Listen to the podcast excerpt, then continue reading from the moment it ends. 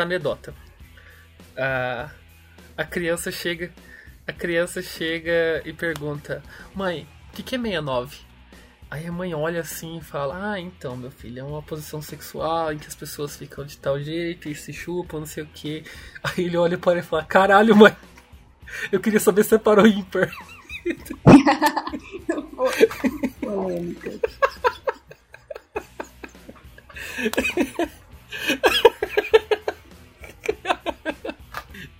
Sejam muito bem-vindos.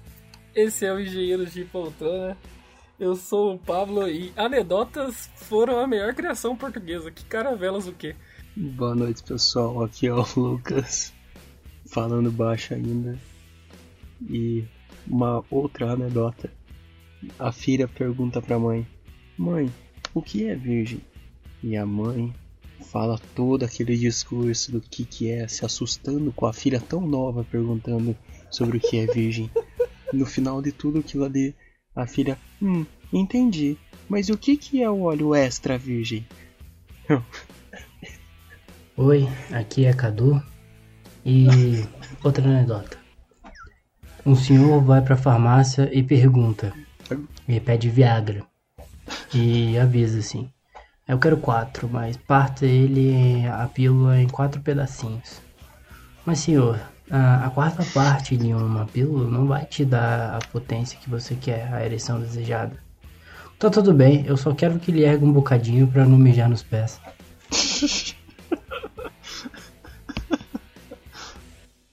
ah, muito ruim. Oi, oi, gente, tudo bem? Meu nome é Janaína e eu já sou convidada do podcast Engenheiros de Poltrona, diretamente de Portugal, para falar um pouco para vocês sobre mim, conversar um pouco, trocar algumas ideias com os meninos. E desde já agradeço muito o convite por mais um episódio, né? para mais um episódio para a gente conversar aqui, debater um pouco e rir bastante. Então se reclinem, porque esse é o Engenheiro de Poltrona. Tchau!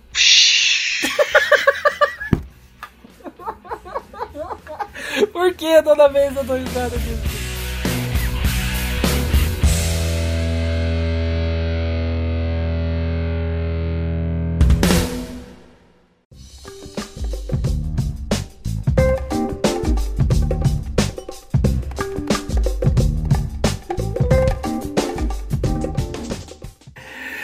Ai, cara, então. Então, pessoal, da última vez a gente tinha a Jana aqui, ela trouxe um pouquinho mais sobre ela. E hoje ela vai falar um pouco mais das coisas que ela fez durante a universidade, das coisas que ela. das causas que ela luta, que ela procura falar sobre, o que ela tenta deixar de legado para esse mundo. Pesado, pesado. Nossa, muito forte. Eu sei, né? Nossa, às vezes eu. Às vezes, Muito forte, muita às vezes, eu tenho, às vezes eu tenho esses momentos inspirados, eu não, não- sei como lidar com eles. Conta aí pra gente, Jana, o que, que, que você fez além de estudar bastante nesses. Além de Esses anos de sucesso, universidade. pensei que ele ia falar isso. Além de sucesso. Oh! Uhul! Nossa, gente. Não, é muito engraçado, assim, vou confessar um negócio pra vocês. Que é muito incrível ver essa, essa expectativa que as pessoas têm sobre mim. Porque eu não tenho nada disso. Tipo, eu olho e falo, caraca, legal então que as pessoas achem que eu fiz bastante coisa na faculdade, mas, tipo, mi- minha impressão realmente não, não é essa, sabe? Não sei se vocês têm isso, mas eu acho que eu nunca fiz o suficiente. Não sei se é cobrança, talvez é, deve ser tem um tipo de cobrança e tal. Mas acho que eu nunca fiz o suficiente. Então quando a gente vê e tal, quando a gente vai listar as coisas que, que a gente já fez na faculdade, eu olho e falo, putz, mas podia ter feito isso, nossa, podia ter entrado naquilo, podia ter participado de tal projeto e tal. Mas mesmo assim, realmente participei de algumas coisas aí durante a faculdade. E eu comecei, primeiro de tudo, é, foi no primeiro ano. No primeiro ano eu entrei num grupo de pesquisa. É, acho que era o grupo de pesquisa do professor Davi, eu acho que era. E aí a gente tinha um projeto de energia eólica. Esse projeto acabou, tipo, não, não indo pra frente, porque, assim, várias coisas deu muito certo. Mas massa que a gente publicou um artigo no Congresso Nacional de Engenharia Mecânica do CREI, lá em 2013. E aí foi muito bom. Muito bom. Foi minha primeira conquista, assim. Foi a primeira coisa que eu olhei e falei, putz, massa conquistar isso, sabe? Ah, um artigo publicado em nível nacional. Aí, nossa, foi muito bom. E aí lá pra 2014, cara, 2014 foi um ano muito trash, assim, com vários motivos uh, pessoais e profissionais. Mas não fiz nada. 2014 foi um ano vácuo na minha vida. Não fiz é, nada, não de fiz descanso, nada. provavelmente. Mas foi bom, porque. Não, mas foi muito bom, porque, tipo, foi um momento assim, cara, não fiz nada, de boa e tal. Mas aí 2015 foi um ano. Foi quando eu comecei, eu acho, realmente, assim, a participar bastante das coisas. Uhum. Entrei no clube de astronomia. Foi meu primeiro projeto mais a sério, assim, sabe? Entrei, tava, primeiro quem fundou, uh, foi, acho que foi o Ceará, Uhum. o Pablo. Já esteve aqui bastante, o Ceará. E aí depois. Como? O Ceará já esteve aqui entre nós. Já! Ai, legal, legal. Já. É verdade. Eu tava meio... Não, o Ceará ainda está entre nós, pessoal. então Ele ainda- foi com ele. O Ceará ainda está entre nós. Essa mania de vocês falar que o povo morreu, mano. Difícil. Eu falei que ninguém morreu dessa vez, cara. Não, não sejamos tão literais. Desculpa, continua, continua. Mas aí eu participei. E Tipo, eles me chamaram pra participar do projeto. Eu achei bem bacana, eu sempre gostei bastante de tudo que era relacionado à astronomia e conhecer bastante sobre todas as estrelas e todos os o espaço. Então achei legal, ainda mais tipo, se envolver num projeto, né? Porque a gente às vezes faz faculdade e acha que faculdade é só ir pra, ir pra aula, estudar e fazer prova, e não se envolver em mais nada. E é extremamente importante participar de projetos. E você acaba, nossa, é muito bom, porque você acaba interagindo com outras pessoas, sabe? Você conhece muito mais fora da engenharia mecânica do que dentro, sabe? Você sai dessa parte tão, tão maçante que é a teoria. E aí foi meu primeiro projeto, foi muito massa, porque eu conheci a professora Ana, foi lá que conheci ela, e aí depois conheci um monte de galera da, da faculdade. Conheci o Jaime, é, que atualmente é meu boyfriend. Oh, musiquinha fofa. Ah. Foi. Pois é, gente, começou em 2015. Só vocês não sabem. Ah, É não, o- 2015? 2015 não, galera. 2000 Não, foi É, 2014. o projeto Vocês começaram a namorar em 2014? Não sei. foi 2014 já, né? Foi 2014. É, vocês ah, estavam saindo de rolinho escondido em 2014. Como já. você Eu- fala então que não aconteceu nada em foi. Nossa, 2014? obrigada. Cara, eu me lembro, eu me lembro do dia, eles estavam meio escondendo o rolo. E aí um dia eles estavam andando no estacionamento de mão dada e a gente via tipo, Nossa, filmou. Filho de uma puta tiraram foto. Acredito, mandaram no grupo lá. os caras são foda, velho. Não fui eu, deixando bem claro, mas os caras, os caras são Foi o foda. Abner, foi o Abner. Eu acho que foi o Abner que tirou foto. Ai, foi muito bom, cara. É, muito. Sabe o que é o mais engraçado? Nossa, muito bom também. Nossa, foi. Ô, puta que pariu, né, gente? Ai, deu, deu uma semana. Cara, a gente não conseguia ninguém tem paz semana. naquela universidade. É até hoje assim. Caralho. Ninguém tem paz, cara. Não, não Ah, é, enfim, Jana, eu lembro, eu lembro do projeto de astronomia. A gente foi numa Uhum. escola, né? Arrumou uma escola parceira, a gente visitou a escola. Nossa, na aldeia. É, e eu acho que, tipo, olhando hoje, olhando hoje pro passado, sabe? Eu acho que o grande legado do, do projeto de astronomia, ele ainda funciona. Não, não faço ideia de como tá funcionando agora, mas é, são aqueles telescópios, né? Eu lembro que na época, cara, a Nossa. gente. A Ana, a Ana, basicamente, ela fez um esforço absurdo para comprar os telescópios, sabe? E, tipo, a universidade hoje tem três telescópios muito, muito bons, entendeu? E eu lembro da, da primeira vez que a gente observou a Lua. E, cara, ver as crateras da Lua, mano, que é um bagulho impensável. Foi, foi realmente um sentimento muito, muito interessante. Ela trouxe, esse projeto trouxe um aprendizado muito diferente, sabe? Era, muito bom. E é muito impressionante, sabe? Quando você olha a lua através de uma lente e não uma foto, sabe? Tipo, você tá realmente vendo aquela parada e não, por algum motivo parece muito mais real do que por uma tela, sabe? E assim, cara, é, é muito. Eu não sei, eu sou, eu sou meio fugaz na, na questão da vida, mas aquela imagem que você tá vendo ali, ela dura 3 a 4 segundos, entendeu? É muito rápido, que o, telescópio desfoca, aí você tem que focar ele de novo. Então, tipo, você tem que olhar e falar, caralho, que legal. E aí acaba. Não, a tudo se mexe, né, cara? O, o mundo tá girando. E vacilão tá rodando, entendeu? Essa é a realidade. É, mas aí aí já, né? Então, tipo, compartilhando essa experiência aqui com, com você, tipo, eu acho que é um, foi um projeto engrandecedor, sabe? Que, tipo, Sim. foi começado do nada. Eu começado com uma ideia. Eu acho que uma coisa bem legal que eu tirei desse projeto foi que, tipo assim, eu acredito que a maioria das pessoas que foram ali na universidade e que também não eram da universidade nunca tiveram contato com, com essa parte, sabe? Nunca tiveram contato com uhum. um telescópio, nunca viram na vida um telescópio. Eu, por exemplo, nunca tinha visto. Então, tipo, ter essa experiência, sabe? Eu nunca tinha visto. Cara, se eu olhar aquilo e falar, mano, é daqui que eu vou ver, tipo, um negócio que tá há muitos anos luz de mim. E, nossa, é, é muito, muito insano, sabe? Muito insano. E aí, tipo, o legal foi que a gente chamava, né, as escolas, chamava muita gente da comunidade uhum. pra ir lá fazer observação.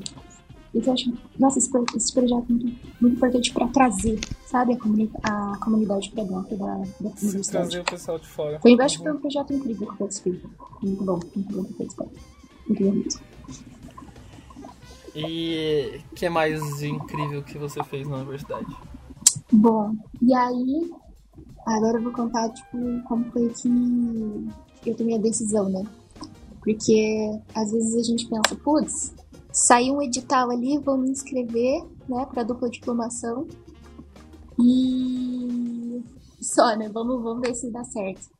Mas na verdade tudo começou em 2016, quando saiu o primeiro edital de dupla diplomação para Porto. Primeiro, o primeiro projeto, né? O primeiro edital que teve de acordo da UTFPR com Portugal para a é, Universidade é de o IPP, né? Guarapava. Isso, IPP. Não, Instituto Politécnico. Isso, isso mesmo, IPP. E aí o primeiro foi do Porto. Nesse, você tinha que estar, acho que no sétimo período e tal, e como eu estava atrasada, eu não podia participar. Mas participaram, lembro até hoje, participaram a Thaís, a Gabriela, uhum. acho que o Gabriel, o Luiz, acho que só, acho que eram só quatro vagas. E aí é incrível, porque quando eu vi, tipo, a Thaís e a Gabriela indo, cara, aquilo me deu um negócio muito grande, muito grande. A Thaís é uma pessoa incrível. Admiro muito ela, admiro muito tudo que ela fez na faculdade. Ela é da minha turma, então, tipo, a gente entrou junto. E ver, quando você vê, sabe, a pessoa conseguindo as coisas, eu olhei para mim e falei, cara, essa pessoa conseguiu, tipo, mais no quesito, assim, sabe, de ser uma mulher e conseguir isso eu fiquei, mano, eu também posso. Sabe? Deu, deu bem aquela, coisa assim, nossa. E agora que eu vou fazer isso, sabe? Então, tipo, acho que eu não sei nem se tá aí, sabe disso, mas realmente acho que foi quando eu decidi que eu ia fazer depois de formação. Foi bem em 2016. Porque naquele momento eu vi, tipo, cara, do jeito que eu tava na faculdade, não dava pra, pra concorrer de tal de dupla de formação. Então, alguma coisa eu tinha que resolver na minha vida para conseguir isso. E aí eu vi e falei, cara, tá, o que, que, que, precisa? O que, que eu preciso fazer? Ah, eu preciso conseguir tal coeficiente, eu preciso conseguir tantos projetos, eu preciso conseguir isso e aquilo, tá? Pelo edital do Porto. E aí foi quando eu comecei a, a me dedicar para conseguir isso. E aí eles, elas foram, né, voltaram e só depois de dois anos que foi sair o edital. Depois que saiu o edital delas, não saiu mais o edital, foi sair só em 2018 mesmo. Mas eu não desisti. Eu sabia que ia. Algo me falava que ia sair próximo de pau. não era pra eu terminar, não era pra eu desistir. Enquanto isso, eu fui fazendo as coisas, né? Tipo, a vida não dá pra parar. E aí, em 2017, acho que foi, 2017, numa conversa, tipo, tava, eu acho que era o Gilmar, o Jaime, eu e mais uma galera conversando. Não sei se até você, Pablo, tava no meio. E aí já tinha, o DCE já tinha sido fundado na universidade. E aí ele tava falando, tipo, pro Jaime, né? Falei assim, nossa, cara, seria muito massa fundar um centro acadêmico de engenharia mecânica, né? Eu acho que logo o Centro Acadêmico de Engenharia Civil já ia ser fundado também, ou já tinha sido, não lembro bem. E aí ele tava comentando isso com o Jaime. E o Jaime assim, gente, cara, você falou um negócio pra ele, ele vai, ele vai fazer o que deve pra fazer o negócio. Ele, ele fica. É. Ele fica piradão, né? Ele fica pilhado. Ele, é. Ah. ele é. Não, realmente. É muito, muito massa porque, tipo, realmente queria, sabe, se empenhar pra fazer aquilo. Então, no começo, assim, ele não tava muito assim, não, mas a hora que, a hora que ele começou a ver, sabe, a hora que, que a gente começou a colocar em prática pra fundar o, o centro acadêmico, aí que ele pegou mesmo, sabe, pra ele, e, nossa, e aí saiu. E aí foi um projeto muito massa. Tipo, no começo eu tava bem relutante, sabe, em participar. Porque, querendo ou não, os centros acadêmicos, é, os diretórios estudantis numa universidade, eles têm também um teor político, uhum, mas realmente uhum. tem que. Tanto político de lidar com as pessoas, quanto político de opinião. E aí eu falei, cara, será que eu quero me envolver nisso? Porque, nossa, acho que foi uma época que a gente tava muito. A política tava muito em, em, em destaque, né? Tipo, foi bem em 2016, então a gente tava. A gente tava assim, naquele período, né? Que as opiniões começaram a ficar fervorosas. Então eu fiquei bem relutante em entrar. Quando a gente achava que tava. Isso, quando a gente achava que tava ruim. Eu tenho a teoria de que as coisas só desandaram no Brasil por culpa da seleção brasileira. Porque depois do 7 a 1 o brasileiro perdeu a fé no futebol e começou a torcer para política. Começou a perder a fé em tudo, no futebol, na política. Ai, pode ser, pode ser, quem sabe. É, o 7x1 foi culpa minha. É, mas realmente, centro acadêmico é um negócio que tem que pensar muito porque você se expõe muito no centro acadêmico, não se expõe? Sim.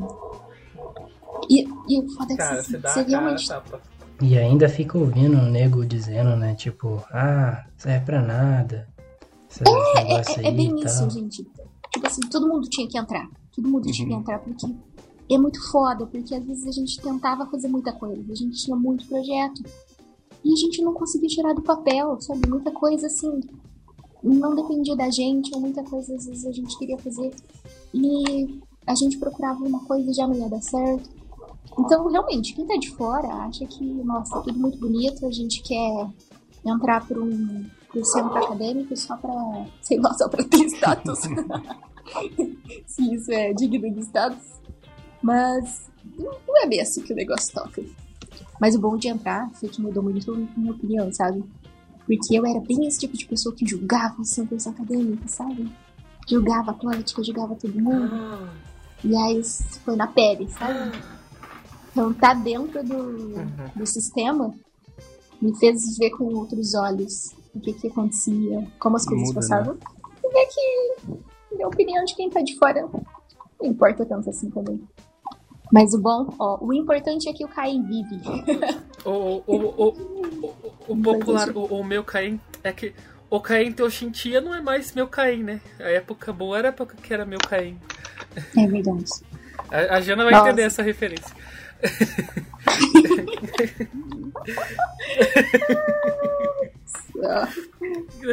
Não, por que, meu Caim? Ah, outra coisa, nossa, outra coisa fenomenal. Foi tipo assim, cara, como que. O Caim, tipo assim, o centro acadêmico, ele também tem que deixar um legado em relação à criação, né? E isso a gente tava muito assim, cara, como que a gente vai chamar? Tipo, tá, centro acadêmico de engenharia mecânica. Beleza, Nossa, verdade, todo, essa foi uma ideia genial. Todo, não é? Todo centro acadêmico chama isso. Tipo, então não faz diferença. E aí a gente começou, pensou, pensou, pensou. E aí a gente falou, cara, por que não dar o nome da primeira mulher Genial. formada Genial. em engenharia, engenharia mecânica pela UTFPR?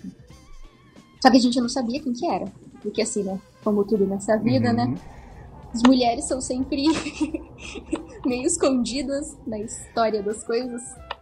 E a gente não tinha ideia quem que era a primeira mulher.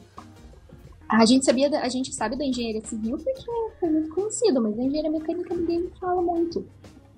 E aí a gente foi procurar e a Ana Lúcia, maravilhosa, procurou, ajudou a gente.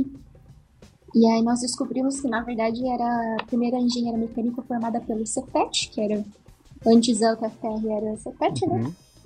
Mas valia mesmo assim, uhum. né? Nossa, tava super, super dentro do que a gente tinha proposto. E era a Priscila. Priscila, nossa, maravilhosa aquela mulher. Cara, essa mulher, incrível. Que mulher com história é, eu, incrível, eu sabe? Que, nossa. Eu lembro que eu, lembro que na época a gente. Acho que o Jaime entrou em contato com ela, né? Uhum. E a gente tinha um pouco de dificuldade de, pra, pra, poder conseguir o contato com ela.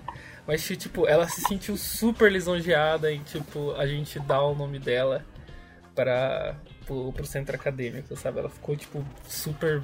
Ela, ela gostou muito bastante, se, se propôs a vir aqui. A gente acabou não conseguindo Nossa. na primeira semana acadêmica, mas conseguiu na segunda, né? Então, uhum. tipo, foram momentos bem fortes né, do, do centro acadêmico, que, tipo, trazia a pessoa que dá nome ao centro Importante, acadêmico. né? Muito legal. Foi. No, na, Ainda mais porque na universidade, né? Quando a gente entrou em contato com ela, ela, tipo, meio que não acreditou, sabe? Ela ficou assim, cara, como assim? A faculdade lá no meio do nada, tipo, no Paraná, que é dar meu nome no centro acadêmico, sabe? Como assim? Ela ficou bem incrédula. Tipo, achando que era, sei lá, Miguel, sabe? Alguma coisa assim. Mas aí ela aceitou, ela acreditou na gente. E cumpriu isso. Nossa, e foi a melhor coisa ter conhecido Priscila. Tive a honra de participar de uma, de uma mesa redonda com ela na, na semana acadêmica de 2018. Nossa, me lembro. Muito legal. E assim, uma pessoa muito incrível, legal. sabe? Muito, muito incrível. Muito incrível. Eu lembro dessa, dessa mesa redonda e tal. É, infelizmente não pude participar porque eu tinha outro compromisso.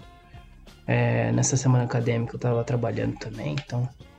Mas eu lembro que algumas pessoas ficaram reagindo que eles queriam é, a opinião dela como mulher na engenharia que fosse exatamente o que eles quiser, queriam ouvir na hora, sabe? E acabou que ela chegou e falou exatamente, tipo, não o contrário, mas um ponto de vista que ninguém esperava de, de alguém que já esteve dentro desse campo, sabe? É, e foi sensacional aquele negócio e toda aquela questão de ter alguém que estava no mercado de trabalho que saiu do mesmo lugar que a gente. Isso é uma coisa muito incrível, cadê que você falou agora? Porque eu lembro que quando eu escutei essa. Quando eu escutei a fala da Priscila, a primeira coisa que me passou na cabeça foi: puta merda, cara. Como assim? Sabe? O que, que essa mulher tá falando? E aí, depois de um tempo pensando sobre isso, e até hoje eu penso totalmente diferente do que eu pensava naquela época, né? Ainda bem que a gente muda. É, tipo, realmente ver que as pessoas não necessariamente precisam ter a mesma opinião que você, mas elas também podem defender o mesmo que você. Uhum, uhum. Então foi bem isso que falou. A, a Priscila não falou o que a gente queria ouvir. A Priscila falou o lado dela sobre o que a gente estava querendo debater. E não significava que o lado dela era contra o que a gente estava falando. Era simplesmente uma visão dela. E realmente uma visão muito válida, porque ela tinha muito mais experiência que a gente.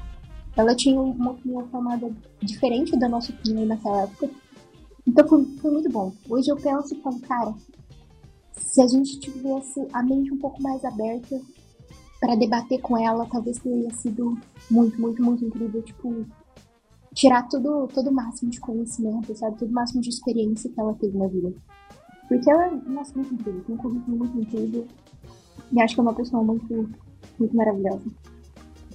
Foi muito bom ter participado desse momento com ela.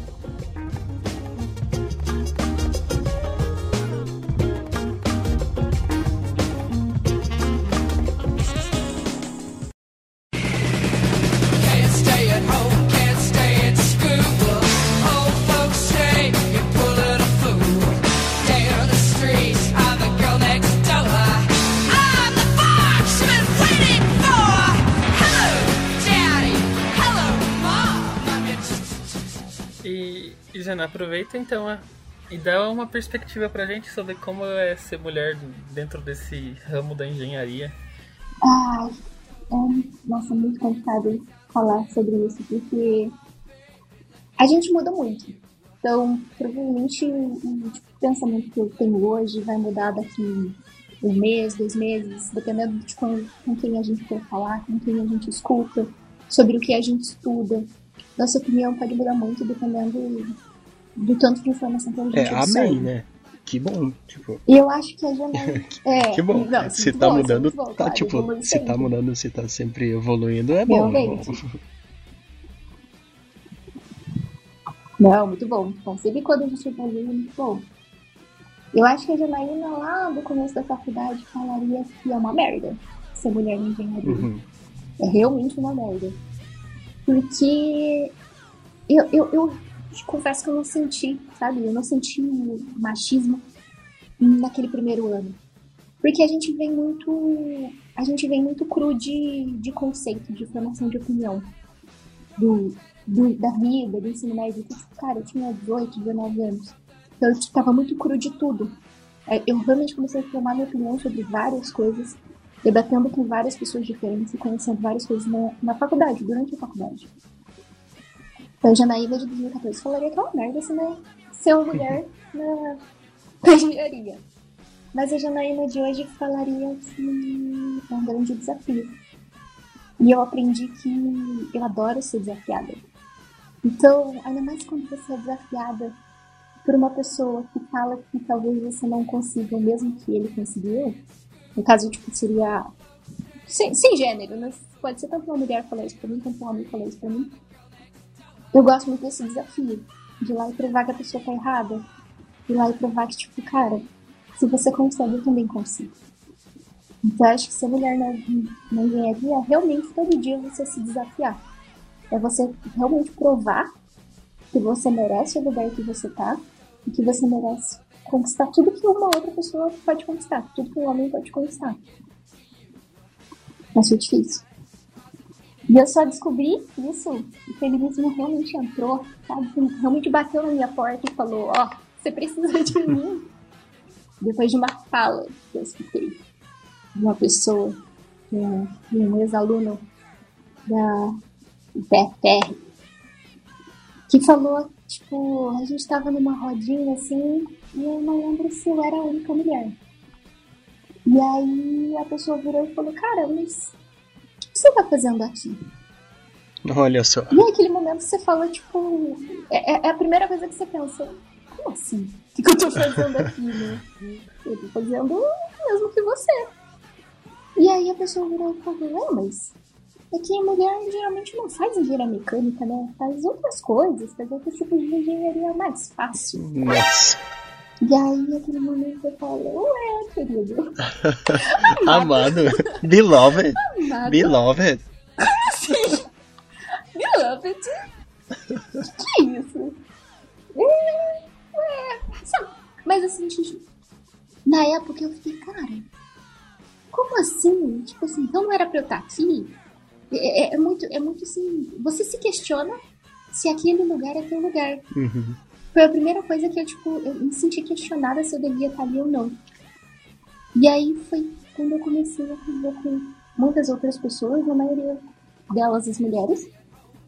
E comecei a perceber que não era só comigo. Comecei a, tipo assim, compartilhar as coisas e aí a gente, caralho, eu escutei aquilo. Tal professor falou isso pra mim, tal pessoa falou aquilo pra mim também. E mano, não é possível que isso tá acontecendo.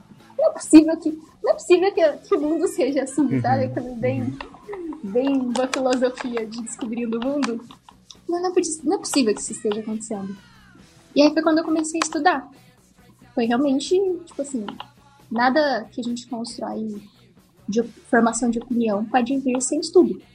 Então foi quando eu comecei a procurar sobre o que era feminismo, o que o feminismo defendia, como que eu poderia praticar feminismo na sociedade, como que eu poderia praticar feminismo na minha vida, o que, quais são eram as opiniões e o que, que eu poderia construir com isso. Realmente, acho que foi bem uma forma de defesa. O estudo foi minha forma de defesa. Isso me ajudou muito, muito na, na universidade. Porque foi a partir disso, por exemplo, eu penso, naquela época, estudar sobre o feminismo foi uma forma de defesa. Porque eu tinha que estar preparada para qualquer coisa que fossem comentar a respeito do porquê eu estava na universidade, do porquê eu estava ocupando aquele lugar. Então, eu tinha que, eu tinha que saber do porquê que eu estava lá. Eu tinha que entender isso, eu tinha que saber que era meu direito estar lá também. E isso a gente não constrói só tipo, tendo uma opinião. A gente constrói porque a gente tem informação, porque a gente procura, porque a gente tem a opinião de outras pessoas para se basear também. Então foi, foi muito importante. Eu acho que foi um movimento que foi crescendo assim. Eu acho que não só em mim, mas na universidade inteira. Hoje eu vejo, tipo, foi crescendo com as professoras, foi crescendo com os, as poucas alunas que tinha, né? E realmente a gente foi, tipo, falando sobre isso dentro da universidade. Hoje a gente vive num mundo que a gente pode discutir muito mais sobre isso. A gente fala e questiona muito mais sobre isso. E o feminismo me ajudou muito a vencer toda, toda essa, esse mundo que luta contra a ah, gente, eu, contra a ocupação de espaço. É uma coisa que eu, que eu posso falar, eu acho que a Jana foi uma das grandes responsáveis lá no UTF Guarapuava de pegar e puxar a atenção da comunidade lá para a questão do, do machismo dentro do curso de engenharia e dentro da universidade de uma maneira geral, sabe?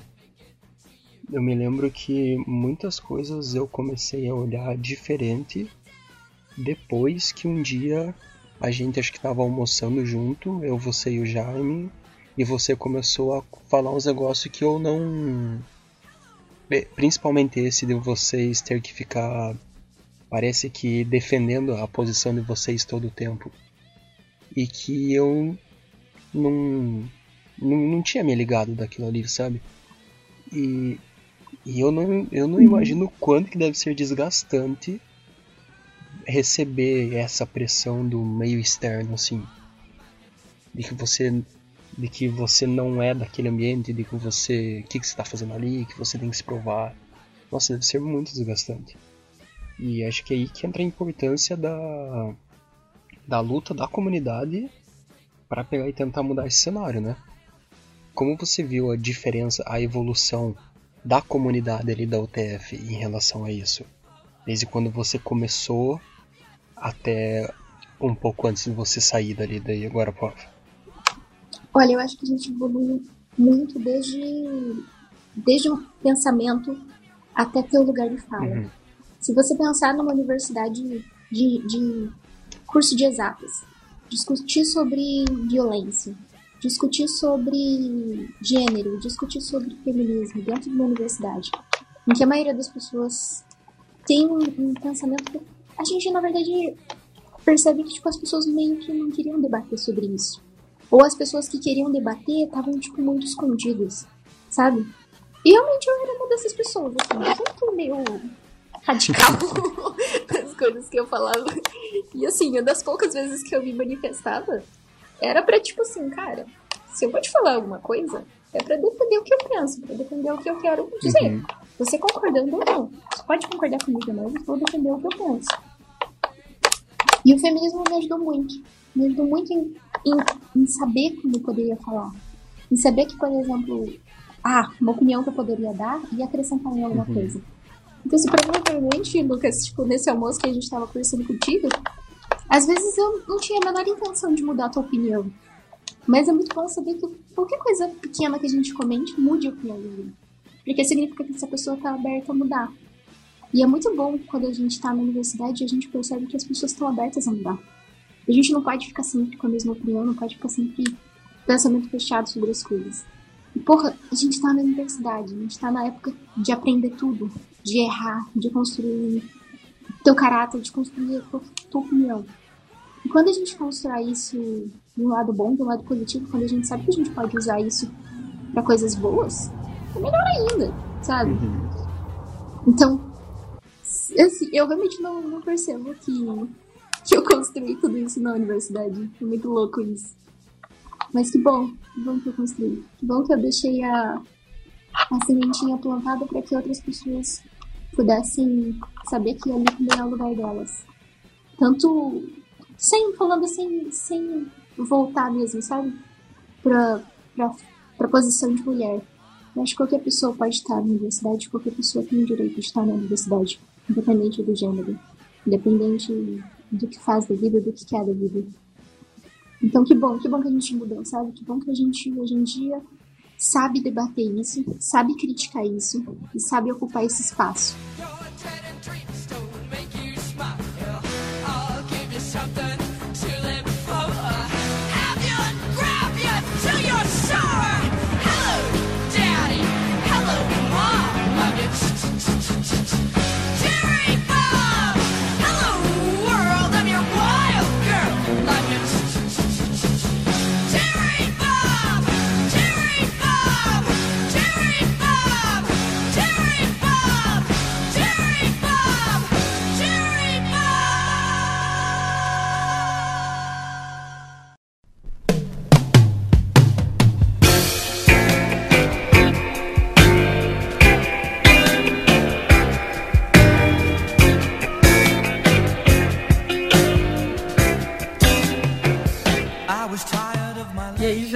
A gente deu uma interrompida nas, na tua história. Ou melhor, você mesmo disse que você tinha coisas para dizer. E chegamos então na, na, na sua segunda tentativa. Foi sua segunda tentativa Portugal? De, Portugal. de ir para Portugal? Isso, isso, isso. É que a primeira vez não deu certo, você né? Disse... o sonho não, é, não É, você disse que vez. tinha que, que mudar você disse que tinha que mudar algumas coisas se você quisesse ir. Isso. E como. Aí agora você contou essas coisas pra gente. E. E como foi tentar ir depois disso? Olha, claro que assim, não foi de primeira. O primeiro edital que saiu foi. Acho que foi em março, fevereiro, março de 2018. E esse edital, tipo, todo mundo, nossa, muito empolgado, o que, que é, tudo muito novo, né? Nossa, legal, fazendo dupla diplomação em Portugal, que massa essa oportunidade. E aí saiu o edital que era do oitavo período. O máximo que você podia tá? Você tinha que estar até o sétimo período completo. E eu tinha uma fucking matéria de Física 4 que eu não tinha feito ainda. Porque, como a gente bem sabe, Física 4 é muito legal, mas é zero importante na nossa vida acadêmica. E aí, por causa dessa fucking matéria, e eu não pude concorrer. Tipo, apesar de falar, falar muito com o Davi, falar muito com ela, eles falaram, putz, se você não tem, você pode até mandar teus documentos e tal, mas você não vai, porque você não tem o sétimo, até o sétimo período completo. Porra, né? Que muito injusto. Fiz até. Fiz tudo que eu pude para concorrer e não deu dessa vez. Mas foi bom, foi bom porque aí abriu de novo o próximo edital em 2018 2. E aí foi o edital que eu concorri. Pra a minha sorte, tá, sorte não, né? Vamos ver.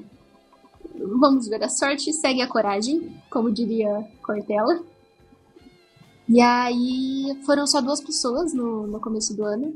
E acho que de cinco pessoas que se candidataram, só o Rômulo e o Pedro foram. Pra, vieram aqui para Portugal. E aí ficaram umas duas vagas, e foi a vaga que eu, que eu concorri, foi o edital que eu concorri. Eu não sei por que, que a galera não concorreu muito, tipo. Eu não sei se, se às vezes o pessoal tem um pouco de medo de vir e tal, de se jogar nisso, ou até de tentar.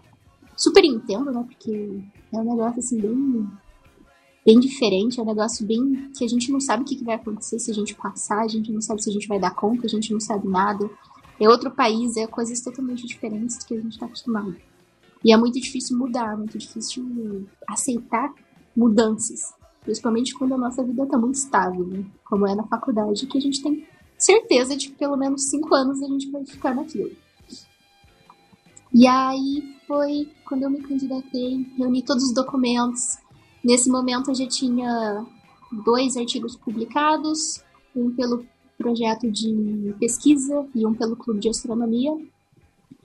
Tinha participado de vários projetos de extensão, participei de, não sei, de várias coisas, né, como citadas anteriormente. E também no, no, no ano de 2018 eu estava participando do Farprint. Não sei se vocês sabem, mas eu fui uma participante do Farprint. Nossa, esse projeto é muito bom. Muito bom, cara, esse projeto da faculdade tem, acho que tem uma, uma importância muito grande, principalmente agora, nessa época de coronavírus, né? Eu tava vendo as publicações que eles estão super ajudando a, a comunidade de Guarapuava, comunidade da saúde. e aí, continuando, acho que esse projeto do Farprint, nossa, tem uma importância muito grande dentro da, da universidade e fora da universidade também. Não consigo falar dos outros projetos, claro, tipo o Eco. Ai, Eco, vocês moram no meu coração, sério. Nossa, todo mundo que participa do Eco, gente. Ai, muito fofos. Adoro vocês todos. Nossa, torço muito, tor torço muito pelo sucesso de vocês, sabe? Vocês são incríveis. É muito bom ver quando a gente. Pessoas que a gente conviveu assim, tão perto que a gente conversou, irem, tipo, pro Rio de Janeiro, irem, irem na competição e participarem e tal, cara. E ver as mulheres, né? Ver, tipo, a Carla e a Estela que participaram do, desse projeto, tipo, chegarem assim. Ai, é muito bom, muito bom, muito bom. Me sinto muito feliz por vocês, sabe? Eu dei outros projetos, tipo Baja, o Fórmula, que foram projetos que eu não tive muito contato, nem tive, tipo, muito interesse, assim, em participar. Mas que eu conhecia muitas pessoas que estavam lá dentro.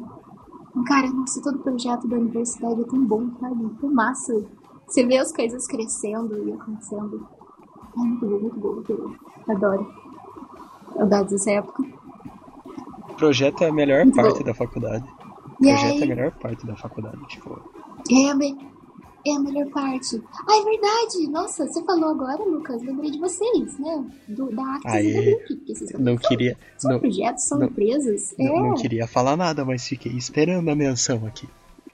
A... Ai, meu Deus, aqui é muita coisa pra acontecer. Eu lembro das coisas, eu tenho falhas.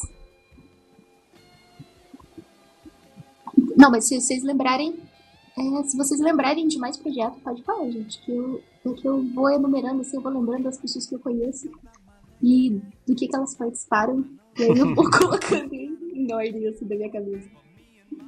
Mas, nossa, sério, esses projetos são sensacionais. O ProEnem, nossa, ProEnem, cara. Oh, sério, te juro.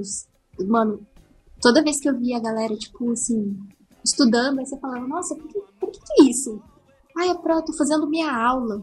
Eu falava, maluco, eu tô fazendo aula. Maluco. Porra, o cara já tem que estudar as coisas da faculdade e ainda estudar, dar aula pra galera, sabe? Tipo, e à noite ainda, né? Que o curso era noite. É aí que vinha as DP, porque era mais legal fazer a aula, fazer o projeto, do que fazer, sei lá, a lista de exercícios de cálculo. Isso! Então, tipo, é, é muito foda, sabe? Eu acho que todo mundo tem que participar de um projeto na universidade pra, até para saber melhorar, desempenhar melhor a tua, tua vida. Porque aí você aprende que você tem que se organizar melhor, você tem que ser um pouco mais disciplinado, para você conseguir dar conta das coisas. Claro que você não pode querer abraçar o mundo, né? Como muitas vezes a gente quer entrar em tudo, fazer todos os tipos de projeto possível na face da Terra que tem na universidade. Mas acho que é importante a gente entrar pelo menos em um projeto, passar por, pelos projetos para ver se é aquilo que a gente gosta de fazer, para ter outras experiências também, é muito importante. E a universidade está aí para isso, né? Para a gente testar, para a gente errar e para a gente experimentar de tudo um pouco. Isso aí. É muito bom. Muito bem dito. Muito bem dito.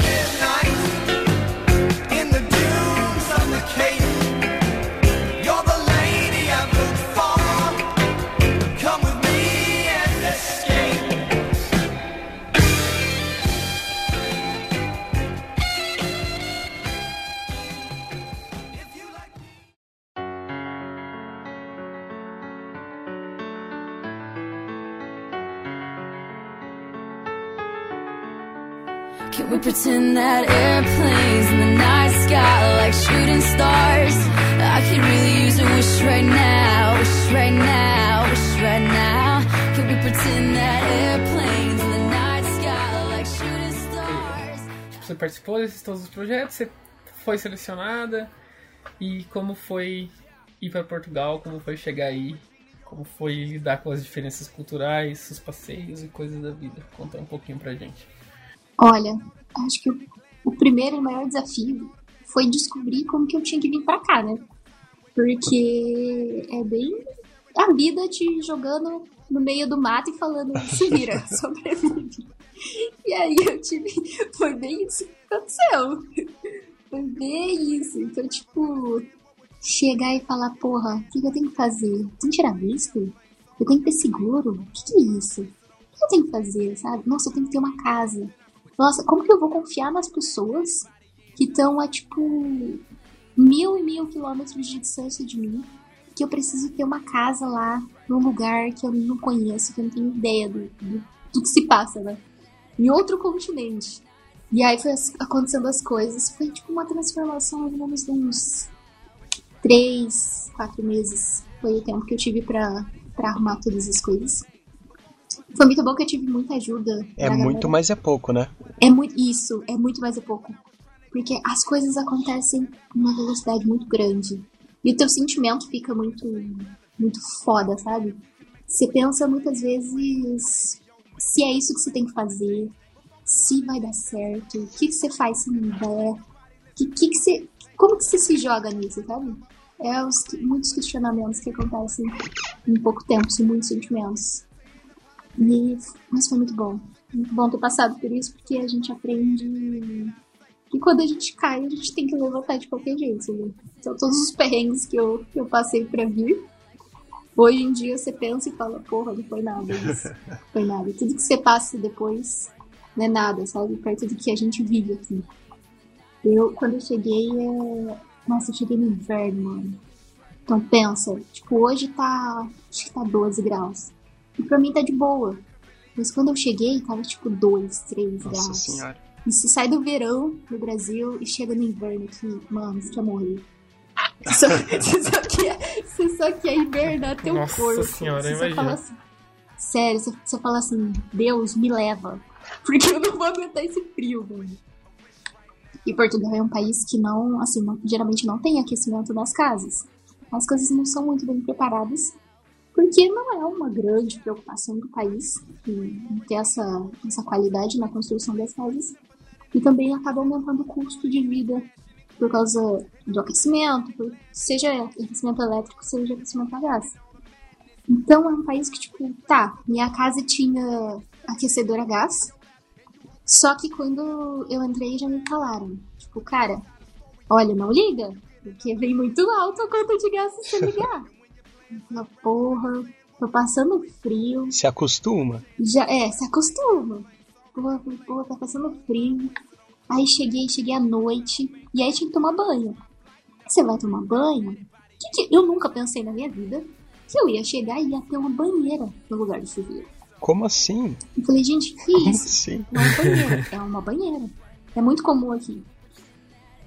Só que assim, Já não é banheira. que relaxa. É, não, gente. Não, mas- ah, não, né? Tomar banho, banho de banheira que todo mundo toma. Aí eu não. Não sei se eu quero. não é da minha vibe, Ah, não. não sei se eu quero. Não é da minha vibe, não. Eu, eu sou do time tomar banho com Caraca, chinelo. Eu sou bem desse time. Mas quando eu cheguei, que eu olhei aquele negócio, eu falei, beleza, né? Deve ser que nem filme. Você gira a torneirinha aqui, acabou. A água vai sair. E aí eu girei a torneirinha e nada aconteceu. Ué, Eu falei, ué, e agora? O que aconteceu?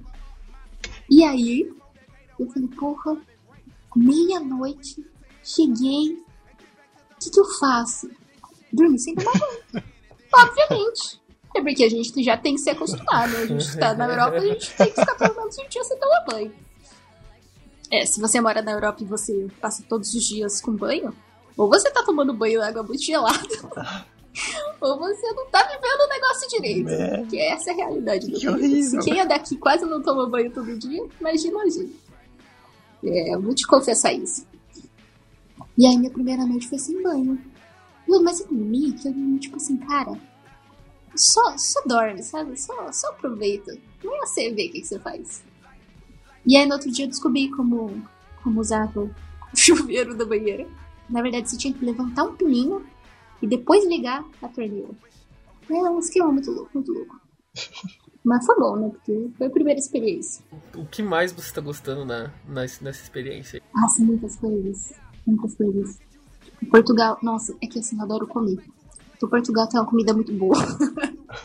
Portugal, os caras sabem. Os caras gostam de comer bem, sabe? Então, assim, você vai comer, você come muito bem. A comida é muito boa. Pode ser que tenha gente que discorde de mim, mas eu gosto. Gosto muito da comida daqui.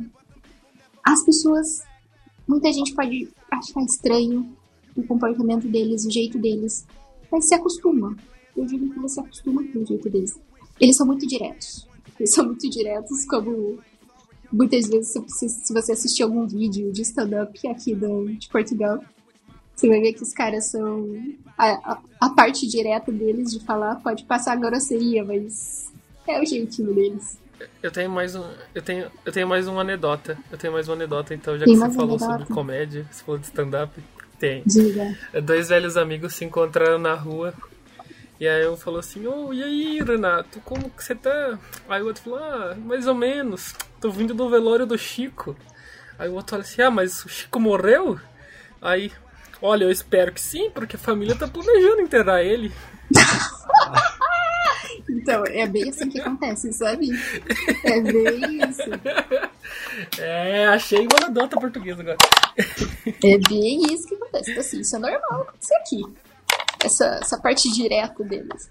Isso. É que, tipo, a gente tem muito. Nós brasileiros temos muito costume de reafirmar as coisas, de perguntar coisas são que óbvias. possivelmente são óbvias, né? É, e pra eles, não, pra eles, tipo assim, não, mas é óbvio, né? Se eu tô indo no velório, é porque a pessoa morreu. Que você tá me perguntando se ela morreu. Se é o velório, né? Mas se acostuma com isso. Se acostuma e se acostuma a fazer as perguntas certas pra eles. Pra você conseguir ah, legal. A única coisa que eu gosto muito é muito a língua deles. Porque tem muitas expressões que você começa a escutar e aí você fala, gente, que incrível isso, que massa esse jeito de, de falar. Uma coisa muito massa, tipo, eles têm uma palavra aqui que no Brasil a gente fala, tipo, ah, nossa, se você cai, né? Nossa, você machucou e tal. E aí aqui eles falam magoastes. Magoaste. Eu acho muito fofinho isso. Nossa senhora, meu Deus, cara. É muito bonitinho. Sim, tô magoado pra caralho aí. Tô, tô magoado pra caralho. Adorei.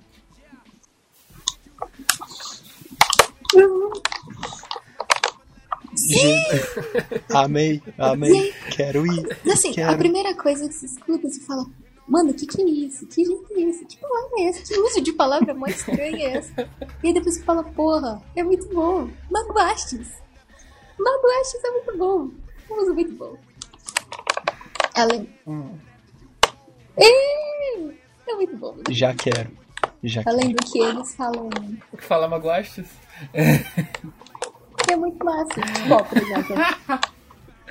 Outra coisa muito legal é que tô magoado. Nossa, me magoei. É muito massa. Outra coisa é que eles, tipo, eles não falam que é uma coisa legal. Pra eles é uma coisa fish. É fish. É uma coisa o quê? Fish. Fish é tipo legal. Legal. Ah, isso não é fish. Isso não é fish. Fish, fish. É tipo nosso legal, nosso cu. É legal. Ah, tô pensando. O que que. É muito massa. Mas é fish de peixe?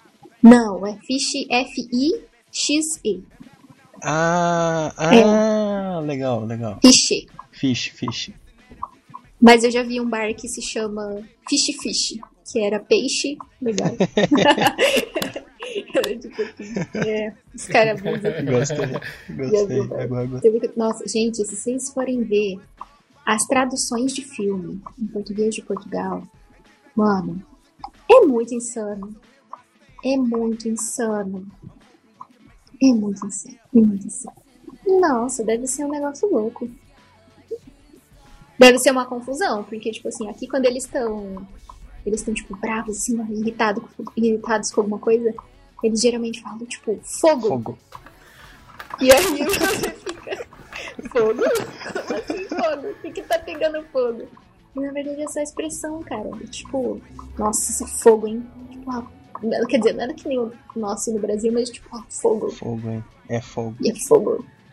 Eles usam muito isso. Tipo assim, talvez vocês não saibam, mas muitas músicas com duplo sentido que nós escutamos no Brasil vem daqui de Portugal. às vezes a gente acha, é, às vezes a gente acha que Portugal é um país tranquilo. Eles adoram uma música com duplo sentido. Oh, oh, olha só, olha só, deixa eu só trazer uma coisa à tona aqui, ó. Títulos de filme em Portugal, como se fosse a primeira vez, aquele filme Nossa. todo fofinho, com a Dan Sandler, Drew Barrymore. Em Portugal chama A Minha Namorada Tem Amnésia. Isso mesmo, gente. É uma tristeza. Curtindo a vida doidado, em Portugal é O Rei dos Gazeteiros. Isso mesmo. Jana, saindo um pouco do- da linguagem, qual que é o- como é que é os teus planos pra depois que acabar? Você quer continuar aí? Você quer arranjar um trampo por aí ou vai voltar pro Brasil? Tem alguma ideia já ou vai deixar pra pensar quando chegar na hora? Não vai incomodar a cabeça agora. Como é que é? Olha, meu plano agora é conseguir apresentar a tese. Né? Porque por causa desse. Estava previsto para apresentar em mês passado. E aí, por causa desse. da pandemia, né? Tipo, a maioria das coisas foram canceladas, então muitas coisas foram. Mudaram tudo para EAD. Tipo, agora as apresentações de tese são tudo vídeo por videoconferência. Isso me atrasou um pouco porque eu- faço meu trabalho presencial na, no IPB. Então agora eu tô trabalhando por VPN e isso acaba me atrasando muito. Então meu primeiro passo agora é conseguir apresentar tese. Acho que depois que apresentar a tese, tipo, é falar, cara, como tá a situação no Brasil? Será que eu dou conta de voltar? Porque acho que a gente. É, então. Porque a gente, a gente tem que ser bem, bem realista, né? Quanto ao que a gente tem hoje e ao que a gente pode ter no futuro. Então, assim, cara, será que voltar pro Brasil é uma boa? Não sei, não sei se é uma boa. E depende, infelizmente, como a gente é estrangeiro, depende muito dos nossos de quesitos, tipo, consigo manter meu visto aqui? Consigo. Como que eu consigo continuar aqui? Então, por enquanto, eu acho que essa parte é uma, é uma incerteza, sabe? Uma incógnita na minha vida de saber o que, que pode acontecer ou não. Tomara que aconteçam coisas boas. É. Sei lá, se for pra ficar aqui, fico de boa. Tipo, gosto muito do país. Não tem. Ah, muito legal. Muito legal. Mas for pra voltar também, super volta. Super de Acho boas. que é tranquilo. É isso aí, né? Acho que o importante é viver a experiência. Jana, você já tá aí. Não precisa voltar. Você conseguiu sair já. É bem isso que todo mundo fala, Cadu, porque, tipo, porra, tá aqui é muito mais fácil do que vir pra cá de novo. Uhum. Então, cara, se conseguir aproveitar essa, essa oportunidade, nossa, com certeza eu vou aproveitar, sem sombra de dúvidas. Pô, mas muito legal, Jana. Muito legal conversar com você. Dois. Muito bom, muito bom. Muito fixe, Muito, muito, fish. fixe. Ah, eu tava com o fish pronto pra falar. Muito fixe. Pô, acho que gostei muito de saber um pouco mais, conhecer um pouco mais a tua trajetória até hoje. Uhum. Acho que a gente tem que fazer um episódio só falando sobre Portugal. Só falando sobre Portugal. Só esse Nossa, pouquinho eu já, coisa muito boa pra eu já achei incrível. Incrível. então é isso. Você tem algum recado final para quem te acompanhou até aqui? Nossa, claro, gente. Se tiver uma vaga de emprego, me manda um contato que eu mando meu currículo. Aproveitar fazer um networking Isso aí, aí, isso sabe? aí. É, super. Me manda teu LinkedIn que, que eu ajudo, sabe? Eu mando meu currículo e a gente conversa. Sabe? Super trabalho. Todo mundo precisando trabalhar. Me vem em euros não tá fácil. não tá fácil. Sayonara! know the rap game. And back when ain't nobody listened to my mixtape. And back before I tried to cover up my slang. But this is for Decatur, what's up, Bobby Ray. So can I get a wish to end the politics and get back to the music that started this shit? So here I stand, and then again I say, I'm hoping we can make some wishes out of airplanes. Can we pretend that airplanes in the night sky like shooting stars? I can really use a wish right now, wish right now, wish right now. Can we pretend that airplanes in the night sky like shooting stars? stars. I can really use a wish right now, wish right now, wish right now.